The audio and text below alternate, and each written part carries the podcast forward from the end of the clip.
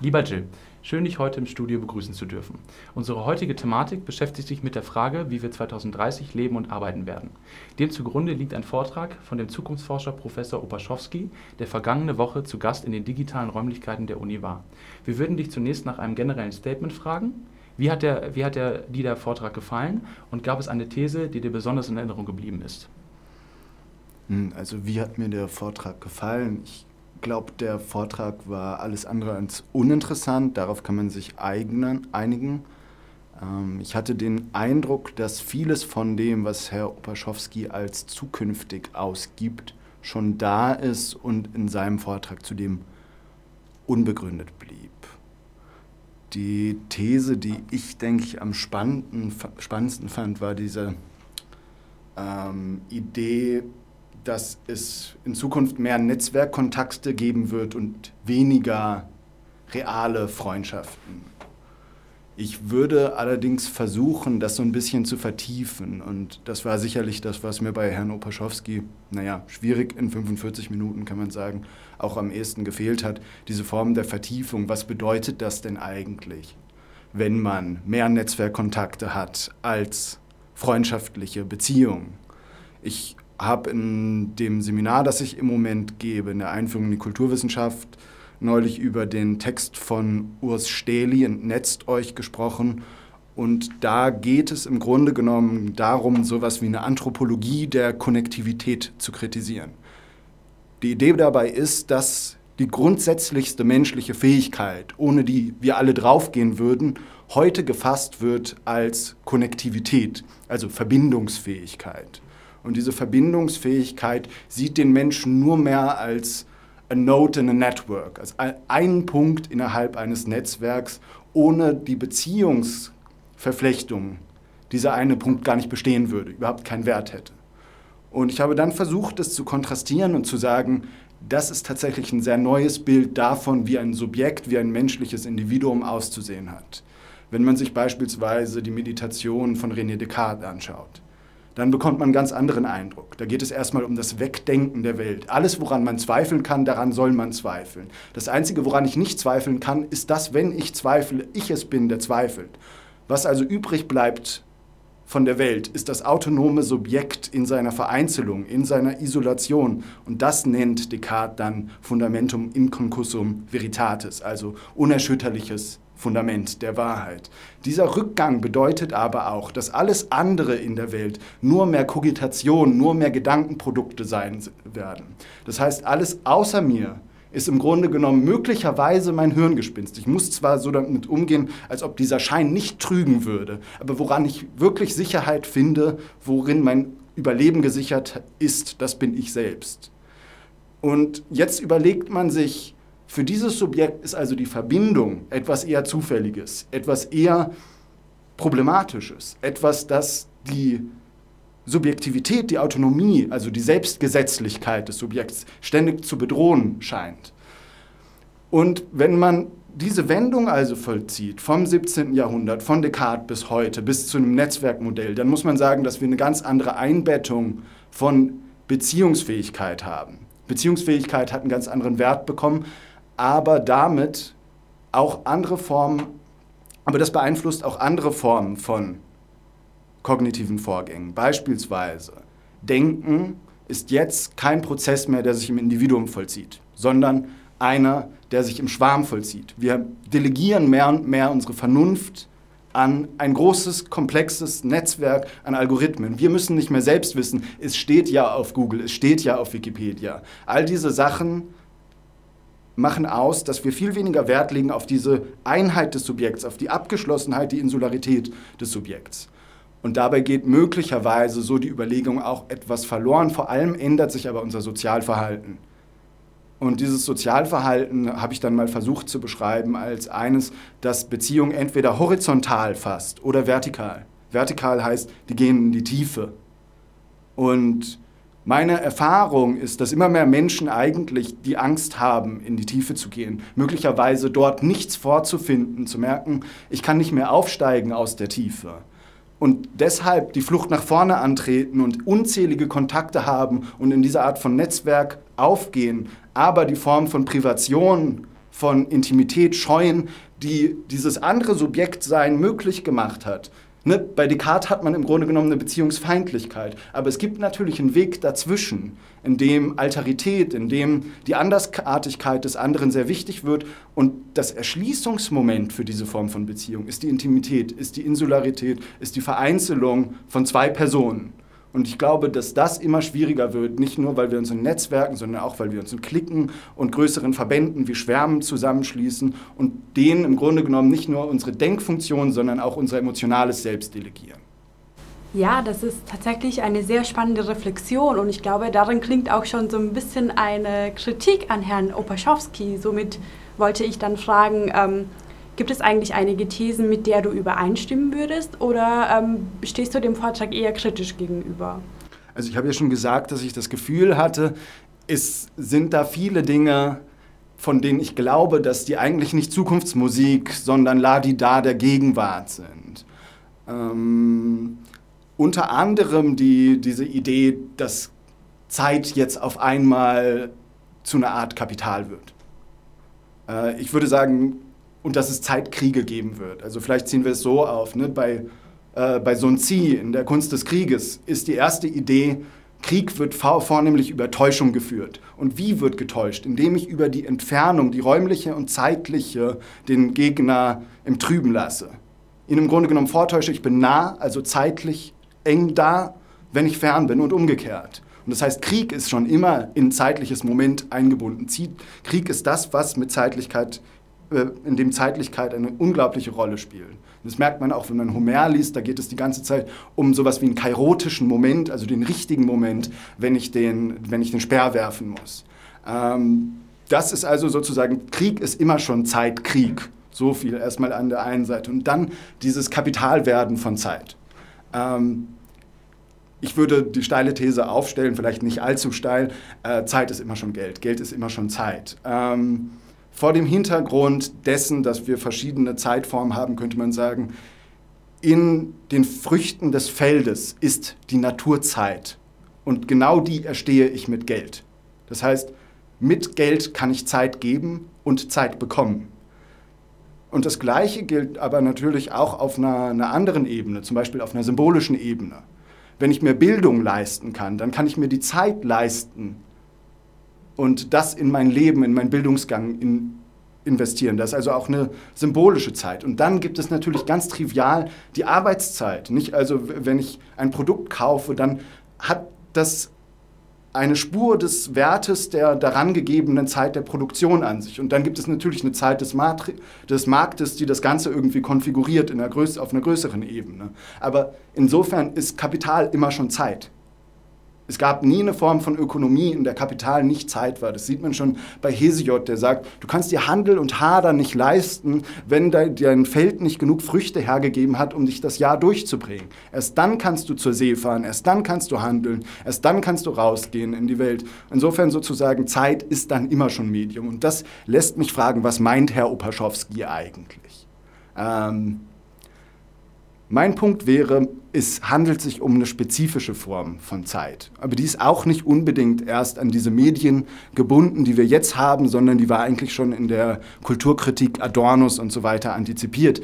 Ähm, aber auch bei jemandem wie Bernhard Stiegler, der sich anschaut, wie im Fernsehen im Grunde genommen mit Zeit umgegangen wird.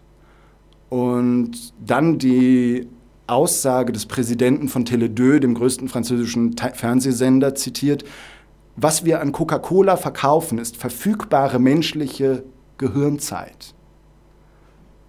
Das heißt, hier geht es eigentlich um eine Form von Aufmerksamkeit. Die Implikation ist natürlich, ähm, wir machen eigentlich keine Sendungsunterbrechung, sondern wir machen Werbungs Werbeunterbrechung. Wir haben, eigentlich geht es um die Werbung. Wir müssen die Menschen nur in entspannten Flow-State versetzen, sodass ihre Gehirne aufnahmefähig sind für die Manipulation, die wir ihnen anbieten. Ähm, das Ganze ist natürlich nochmal auf eine andere Ebene gehoben, nochmal amplifiziert, verstärkt in sozialen Medien, in denen wir die ganze Zeit nebenbei mit Werbung konfrontiert sind. Ich würde sagen, dass die, die Zeit, die gemeint ist, Aufmerksamkeit ist. Also unsere Aufmerksamkeit, die ist zum großen Produkt geworden. Und deshalb geht es dann in diesem Zeitkrieg eigentlich eher um Aufmerksamkeitskrieg und nicht um einen quantitativen, sondern um einen qualitativen. Ähm, es geht um die Form der Aufmerksamkeit. Catherine Hales spricht von Flat Attention und Deep Attention.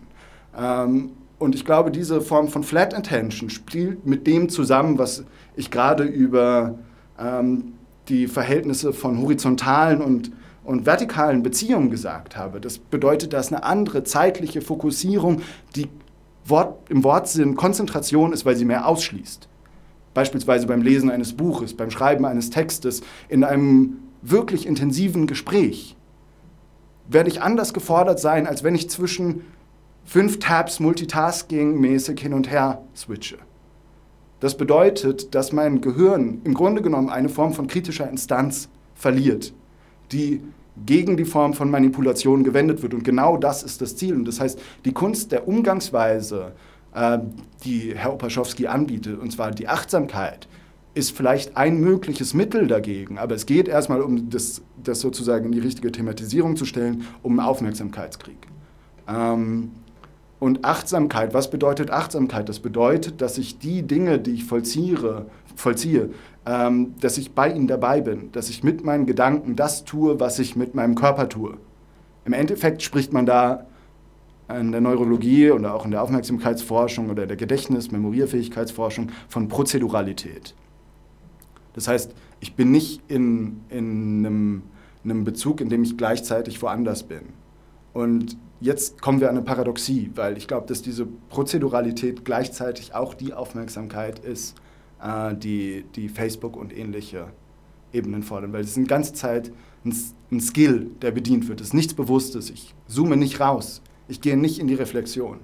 Ähm, und das ist vielleicht das Problem von Achtsamkeit, wenn man sie so versteht. Man könnte Achtsamkeit natürlich auch anders auffassen und sagen, es geht dabei um die Befähigung, sich immer wieder zu distanzieren von dem, was auf der prozeduralen Ebene stattfindet. Es soll gar kein Krieg gegen das Prozedurale sein, sondern ähm, meine Idee wäre, dass wir beide Formen deklaratives Denken und, de äh, und prozedurales Operieren haben müssen als Menschen.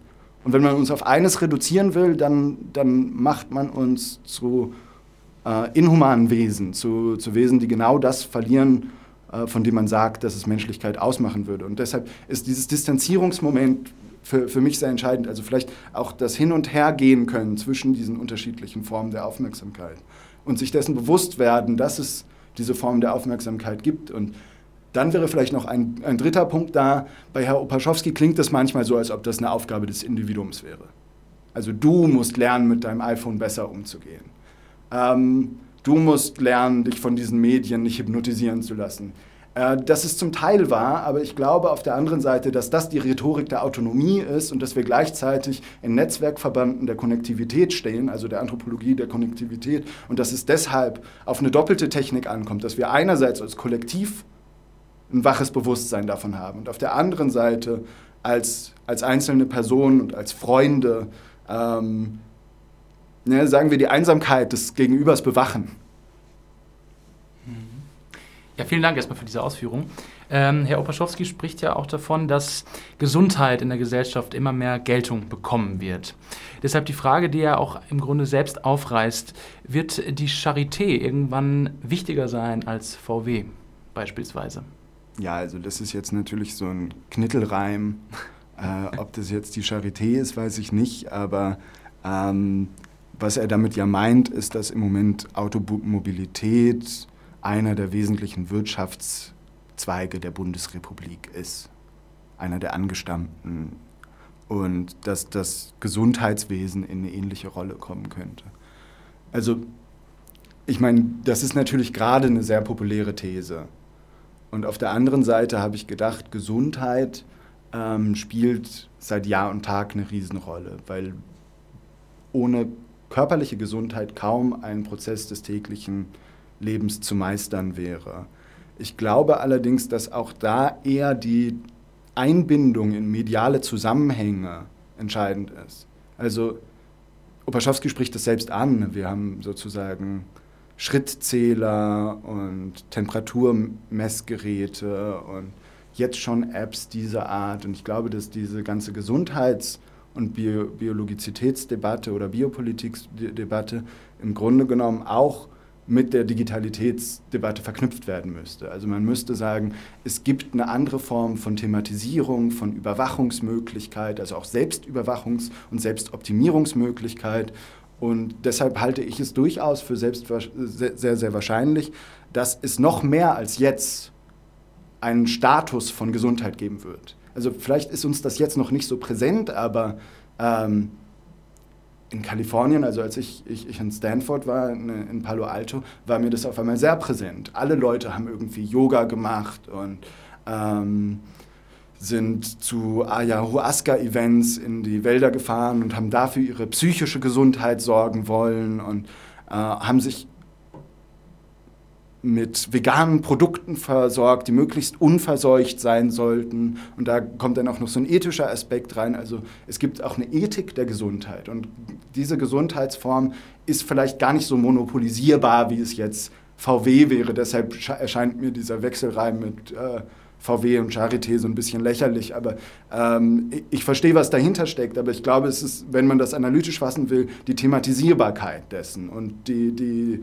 die digitale Einbettung dessen und die Omnipräsenz dessen und vielleicht auch die Ethizität dessen, also die, die werthafte Bedeutung, dass ich gesund bin. Wenn ich gesund bin, bin ich nicht nur körperlich intakt und nicht nur psychisch intakt, sondern auch ein guter Mensch.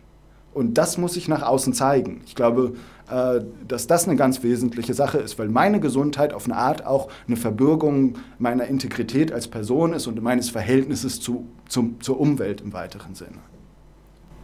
Sehr spannend, vielen Dank. Und wenn wir das Ganze mal weiterspinnen würden und ähm, sagen würden, nun diese Kommodifizierung von Gesundheit in gewisser Art und Weise, ähm, könnte diese eine Spiegelung von Ungerechtigkeit auch darstellen, sodass man sagen würde, naja, Gesundheit wird irgendwann mal als Luxus der Oberschicht angesehen werden und diese Prekaritätsverhältnisse perpetuieren? Hm, ja, also was heißt irgendwann einmal? Ich glaube, dass das immer schon auch eine Sache von, von Klasse, sozialer Gruppe und so weiter ist. Das fängt einfach schon dabei an, dass sich im Supermarkt bestimmte Produkte sehe, die sehr günstig sind. Und das sind die Produkte, die weder ethisch sind, also auf schlechten Handel verweisen oder auf schlechte Behandlung der Tiere. Ähm, und Produkte, die wesentlich teuer sind, die zumindest vorgeblich mir ein gutes Gewissen machen können. Also die sagen, ich tue mir was Gutes, aber ich tue auch der Umwelt was Gutes dabei. Und insofern gibt es da schon dieses Klassenproblem. Ich, äh, ich, ich denke, dass vielleicht die Thematisierung dieses Statuses noch deutlicher wird. Aber wie das oft dabei ist, gibt es natürlich auch eine Ebene der Verschleierung. Ne? Also man möchte im Grunde genommen genau nicht, dass das deutlich wird. Ähm, weil es natürlich eine Industrie dahinter gibt, ein Marketing dahinter gibt und das bedient sich natürlich auch unserer individualistischen Bedürfnisse. Ähm, und diese individualistischen Bedürfnisse sind immer Abgrenzungsbedürfnisse und in kapitalistischen Gesellschaften tendenziell Abgrenzungsbedürfnisse nach unten. Sehr schön. Dann würde ich mal zum nächsten Block kommen. Und zwar spricht Herr Opaschowski in seinem Vortrag auch über Geschlechterverhältnisse, mhm. beziehungsweise prognostiziert er eine zukünftige Umkehr der Geschlechterverhältnisse. Er erwähnt wichtige Indikatoren wie beispielsweise das steigende Bildungs- und Qualifikationsniveau von Frauen und teilweise auch ihre Überrepräsentation in Bildungsberufen. Er kommt zu dem Schluss, dass aufgrund dessen zukünftig männlich dominierte Berufe wegbrechen werden. Obwohl ich seinen Optimismus gerne teilen würde, gibt der Blick in gegenwärtige Statistiken wenig Anlass dazu. Trotz des steigenden Bildungsgrades von Frauen zeigen Daten des Statistischen Bundesamtes, dass nur knapp 25 Prozent aller Professuren von Frauen besetzt werden. Dasselbe Phänomen lässt sich in unterschiedlichen Bereichen sowohl der Privatwirtschaft als auch des öffentlichen Sektors beobachten. Nun scheint es deiner Ansicht nach realistisch, dass die dicke Glasdecke, die von Frauen von die Frauen von den unterschiedlichsten Positionen trennt, bis 2030 nicht nur durchbrochen, sondern dies auch zu einer umgekehrten Benachteiligung von Männern führen kann? Hm. Ja, also das, das war für mich tatsächlich die einzige sich allein auf die Zukunft beziehende These. Ich hatte ansonsten oft tatsächlich das Gefühl, dass das Dinge sind, von denen man tatsächlich irgendwie was wissen kann.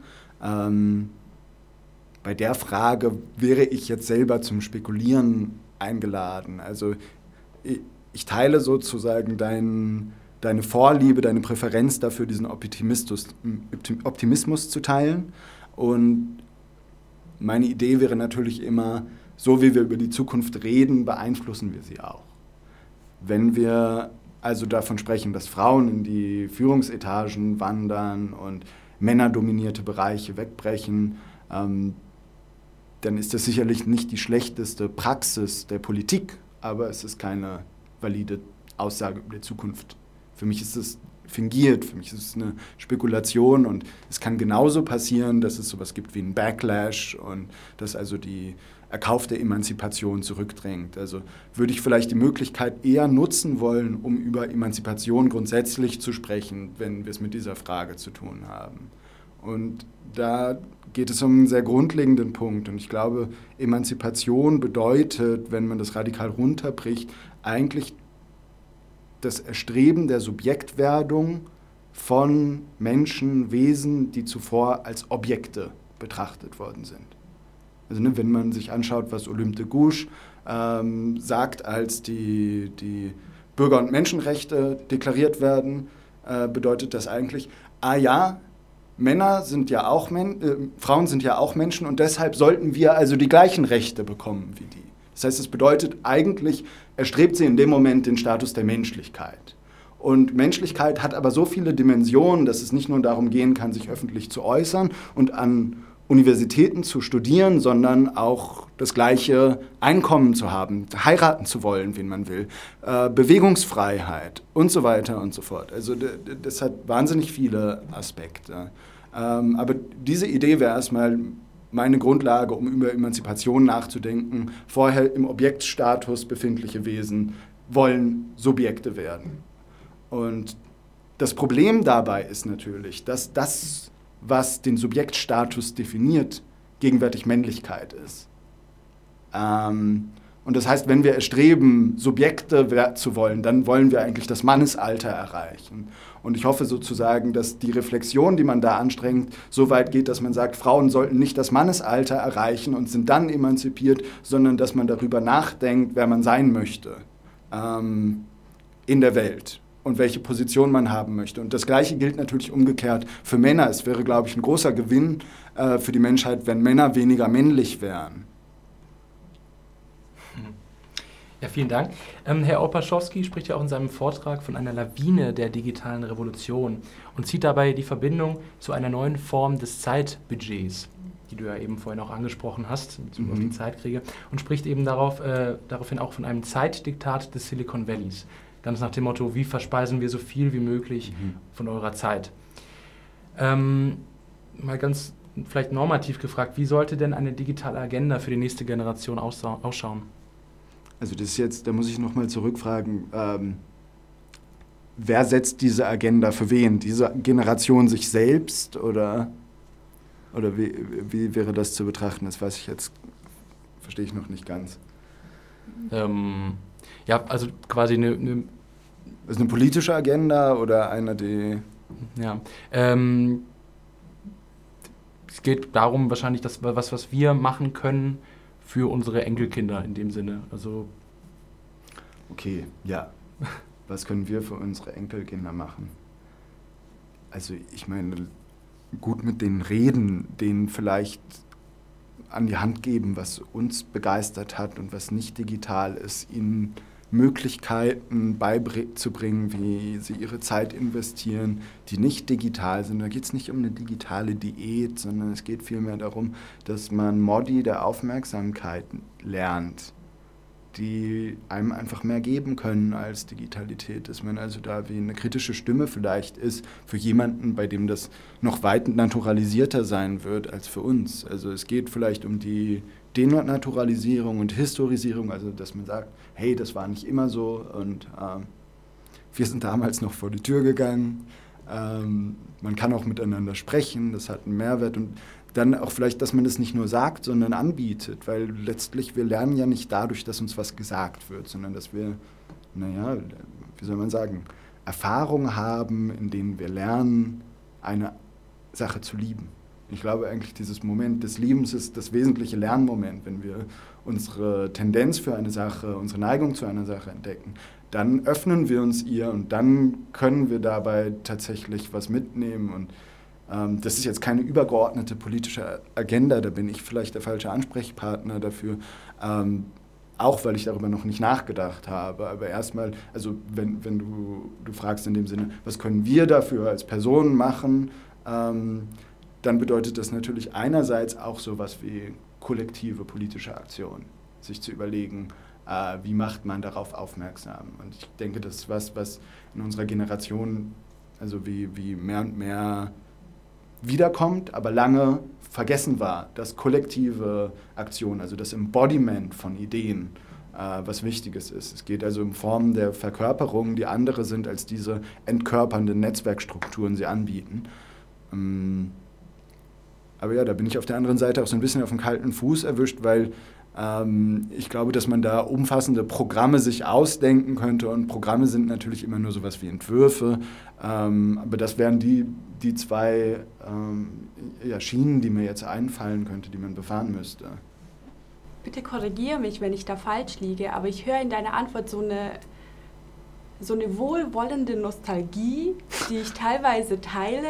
Ähm, dennoch würde ich behaupten, ähm, der Unterhaltung wegen, dass der Prozess der Digitalisierung und auch die Vereinnahmung des Privaten, des Persönlichen, die, dieser, ähm, dieses schönen Moments, den du da angesprochen hast, kaum vermeidbar ist. Also wir merken es ja jetzt schon, ähm, wir kennen vielleicht noch Telefone, die an Kabeln angeschlossen waren und vielleicht kennen wir noch ein ähm, dieses gewählte Internet, aber wenn wir mit jüngeren Generationen sprechen, dann scheint es ja doch ein sehr ähm, weit entferntes Phänomen. Und wie würdest du denn ähm, das einschätzen? Werden jüngere Generationen das wirklich, ähm, dieses ähm, Analoge oder dieses ähm, Offline so erleben können, wie wir es mal getan haben?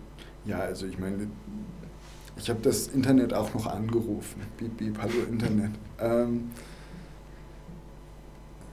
Ja, es ist eine, eine gute Frage und ich würde gerne mit einer Diskussion des Zynismus anfangen. Also äh, Peter Sloterdijk hat ja irgendwie in den 90er Jahren diese Kritik der zynischen Vernunft beschrieben und er sagt, was ist eigentlich äh, zynische Vernunft? Was ist eigentlich Zynismus? Und er sagt, äh, dass es aufgeklärtes, falsches Bewusstsein sei. Aufgeklärt deshalb, weil wir wissen, dass nur wir die Welt verändern können falsch deshalb, weil wir trotzdem nicht daran glauben, dass wir die Welt verändern können und deshalb untätig bleiben. Ähm, sprich, selbst wenn wir es für unwahrscheinlich halten, ist die einzige Haltung, die ich vertreten könnte, eine, die darauf abzielt, zu sagen, wir wollen aber dennoch.